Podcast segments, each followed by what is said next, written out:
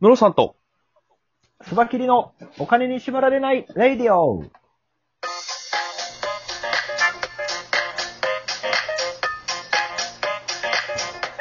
この番組は、元野村証券の営業コンサルタント、ムロさんと、テクニカルアナリストのスバキリがお送りするお金と経済のことについて話す番組です。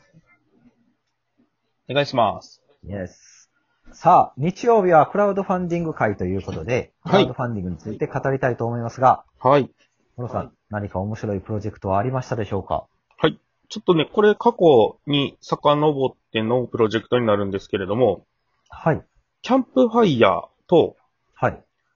アパレルブランドのオールユアーズという会社がですね、はい。 24ヶ月連続クラウドファンディングに挑戦っていうプロジェクトをやってま して。これすごいです1よヶ月に1ね。回プロジェクトをするんですかねだ、多分ね、えっと、ここに公開されてる、えーはいプロジェクトの数でいくと、1ヶ月に1回っていう形ではないですね。多分3ヶ月に1回ぐらいで出してるんじゃないかな。まあ、それでも、それでもすごいな。3ヶ月に1回クラウドファンディングをする会社ってなかなかないっすよ。うん。いや、めちゃくちゃ大変やと思います。ねうんうんえ。うん、でこれ見ると、その24ヶ月で5700万円を超える支援を受けたと。すごいですよね。すごいななかなかクラウドファンディング、一社で企画して5700万集めるって、めちゃくちゃエネルギーいると思いますよ、これ。すごいっすね。はい。普通のアパレルっていうより、こはいれ、そのオールユアーズっていうのは、オールユアーズっていう名前の通り、はい。共犯者を作るアパレルブランドっていう感じらしいんですよ。はい。そのお客さんの意見を取り入れて、もうちょっとこうしてほしい、こうしてほしいっていう意見を取り入れて、どんどん商品を変えていく。うん、うん、スタイうルん。で結構、これ、あれですね、そのスタイル、そのやり方というか、コンセプトが、クラウドファンディング向きといえばクラウドファンディング向きですよね。そうですよね。うん。クラウドファンディングはその支援者さん、ね、これだったらこんだけ支援を受けたとか、ね、意見を言ったり、その、コメントを入れたりしやすいので、うん、うん、うん。そういう感じですよね。そうですね。実際これあの、このクラウドファンディングを企画した会社の方が、あの、はいインタビュー記事に答えてるのがあるんですけども、はい。そこでも、あの、意図的に、そのクラウドファンディングをするときに、こういう商品を作りますよっていうのを、事う前ん公開しておいて、事前プ、あの、プロジェクトとして事前公開しておいて、はそこい。に対して、こういうリターンがあったらいいなとか、もっとこういう商品になったらいいのになとかっていうお客さんの声を事前に集めて、そこに対してこうリターンを設計していくみたいなことをしてたみたいですね。なるほど、めっちゃ賢いですね。うんうんうん。これって、あの、アプリとかやったら普通にあり得るんですよ。ゲームとかが、いはいあの、バージョン0とかを公開したりするんですよね。あ、のなるほどなるほど。ベータ版みたいな感じですね。そうそうそう、ベータ版です、まさに。そはいれを公開して、そのお客さんの声もっとこうしてほしいとか、ここが使いにくかったとかいうのを、その意見を取り込んで、うんうん。えーし製品として出すんですけど、はいベータ版を遊んだ人は絶対製品遊ぶんですよ。なるほどなるほなぜかど。というと、自分の意見が取り入れたゲームだから、取り入れられたゲームだからですよ。そうか。そこに自分の意見反映されてるっていうので、うん。要はもうそこの開発の人、なんていうんですかね。自分も仲間みたいな。になってるってことですね。あー、なるほどな。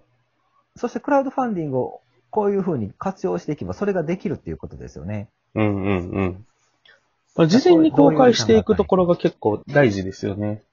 そうですね。うんうんうん。だから、その、僕の、あの、本もですね、実はその、はい中にお客さんの、えっ、と、夢や目標を書いたり、うんうん。お金の料理教室っていう講義をその間やってたんですけど、そこでお客さんの意見を取り入れて、中の原稿を書いたりとかもしてますからね。なるほど。実際に、やあっぱりれですね、うんそのお客さんが、その製品として出来上がってくるものを一緒に作ってるんだっていうのを、こう、作っていく感じですね。そうですね。うんうん、うん。やっぱ、り、あの、そこに、あの、自分の意見が取り入れてる方は、やっぱり全員僕の本買ってくれてるんですよ。はいはいはい。な中にはなんか複数冊買ってくれて、配ってくれてる人もいますからね。すごいな。うんなるほどなるほど。そう、やっぱそういう、だって僕みたいに今まで本を出したことない、うん、うん。えっ、と、ね、テレビにも出てない人、でも今本は700冊売れてるので、はいはい。すごいですね。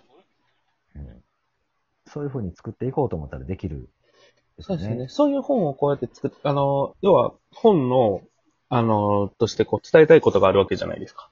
はいそ。れをこういう本作ろうとしてるんだって周りの人にこう話して、共有していってっていう中で、要はそこの目的に対して共感してくれた人がやっぱりそうやって協力してくれるわけですよね。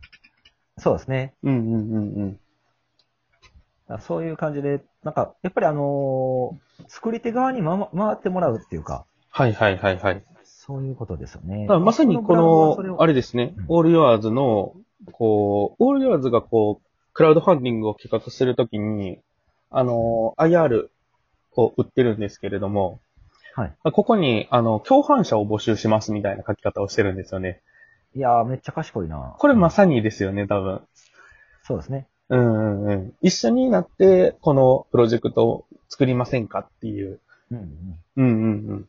それやな。そういうシステムクラウドファンディングやるときには、この考え方は結構大事だと思いますね。大事なんですね。うん。一緒に作る仲間を募集みたいなんですね。自分でこれを作り上げたから、それを買ってくれ、見てください、みたいなところよりは、一緒にこの商品作りませんかみたいな形で、身近な人からまず巻き込んでいく、みたいなところは、あれですね、やっていくべきところだと思いますね。そうですね。で、あの、一つこれを見てやっぱり思ったのは、その5800万円集めたクラウドファンディングの、そはいのアパレル会社、オールユアーズさんの社長も、うんうん。クはラウドファンディングが始まったら、やっぱお客さんに一人一人に DM を送って、こうはいいう商品を、あの、あなたに届けたいんだ、みたいな感じで送ってるらしいんですよね。いはいはい。やっぱそういう周知活動は、絶対これ必要で、うんうん。まあ、だから会社の大きい小さいじゃないんですよ。はい。確かに確かそに。ういう活動をすることがやっぱ成功につかつながるんですね。うんうんうんうん。だってこのインタビュー記事も書いてますけど、顔の見えるあの人に支援してほしいと。うんう例ん。えば友達やからこそ支援してくれと。ね、知り合いだからこそこういうのやりたいんで一緒にやってくれっていう声のかけ方ですよね。うんうんうん。あ、ここのコメントにも出てる、これいいですね。クラウドファンディングって初めは特に自分のことを知ってる人にしか伝わりませんと。で、うん不特定多数の人じゃなくて、目の前の一人を大切にすることで、初めてその周りの人にも伝わっていくものだと思いますっていうコメントがあるんですけど。まさにこれそうだよな、この考え方ってすごく大事ですよね。うん。うん。これ、あれやな、僕もお客さんに伝えていこう。やっぱりクラウドファンディングって、うん。あの、ただの宣伝と思ってる方もやっぱ多いので、はい。じゃなくて、その、今、目の前にいる、すでにつながりのある方からの支援をいただいたことによって、えー輪が広がるというか、うんうんうん。そういう形ですよね。共犯者になってもら確かに。この間ね、あのー、幕開けの担当の方とちょっと打ち合わせをする機会があって、その時にもう似たような話をしたんですけど、う。クラウドファンディングを1回目にやった時、2回目にやった時、3回目にやった時って、こう繰り返し、あの、やる企業さんが今結構増えてきてるみたいで、はい。はい。そういうところって、やはりあの、1回目にやった時に比べて、2回目にやった時は、その支援してくれる人の数がやっぱり増えてるんですよね。うんうん。で、2回目に、3回目にやった時には2回目よりさらに増えてるみたいなうん形で、上手にその、なんて言うんですか、ファンの取り込み、共犯者の取り込みみたいなことができている企業さんは、こう、緩やかにだとは思うんですけれども、でも確実に、こう、クラウドファンディングの支援が集まってるみたいなうんところがあって、まあ、クラウドファンディングをきっかけにその共犯者、ファンを集めていくっていうのも、一つやり方なんでしょうね。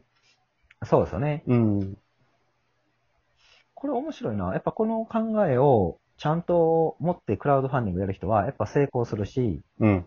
それで考えると、ほ他にあの宣伝広告打つより、めちゃくちゃコストパフォーマンスがいい宣伝ですからね。クうラウドんフ。ァンディングって。そうですね。だってサイトに載せることは無料でできるんだから。そうですよね。はい。確かにキャンプファイヤーのサイトって月間 PB 数100万超えてるんですよ。うんうんうん。いろんな人が見るサイトなんですよ。そこにも、ね、無料で載せて、言ったら、集まったお金から手数料払えばいいわけだから、うそんなんコ。ストパフォーマンスのいい宣伝がなくて、あとはそれを自分らでどう伝えていくかだけなので、そうですそね。この土台に立てるだけでもめちゃくちゃ実は大きいんですよ。確かに。これをだから有効活用してほしいなと。うんうんうんうんうん。まあさすがにでもな24ヶ月連続はきついと思いますけど、 いいやや、僕僕ももようやらんけど、 22ヶ月連続でやれって言われたら、すげえ躊躇しますね、これ。多分。そうですね。いや、24ヶ月やれって言われたら、多分今やってる活動の何かをやめないと無理ですよ。いや、本当にそうだと思います。ですね。クラウドファンディング立ち上げるって、まあまあエネルギーがやっぱいりますもんめね。っちゃいりますからね、本 当に。だから、なんだろう、普通に、あのーホームページに宣伝載せてるという感覚だと絶対成功しないですから、まあ、それで成功するのは本当に、うんあの、もうすでにファンを持ってる方ですよ。そうですね。集客力がその人にあるっていうのがあるんではすい。よね。もそのしくは商品がめちゃくちゃ、めちゃくちゃ魅力的かどっちかです。うんうんうんうん。で、普通のもの、まあ、言うたら、ね、どんな食べ物でも、どんな服でも、ね、どんな機械でも、ほぼほぼ世の中に溢れてるわけなんですから、そうですね。熱意を持って宣伝しないと、それは売れないですよ。そらそうですよね。クラウドファンディングも、ものを売るのも、そこは変わらないですよね。はい。うん。で、やっぱり、あの、これ僕、アーティストの作品を売ってた時から言ってたんですけど、はいやっぱ自分の作品って世に出してこ、初めて作品ですからね。そこに、お怠けたらダメなんですよ。うんうん、うん。作って終わりじゃない。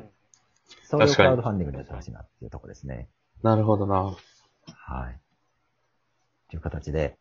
じゃあ、ちょっと今日は、あれですようね、んクラウドファンディングの厳しい部分の話でしたね。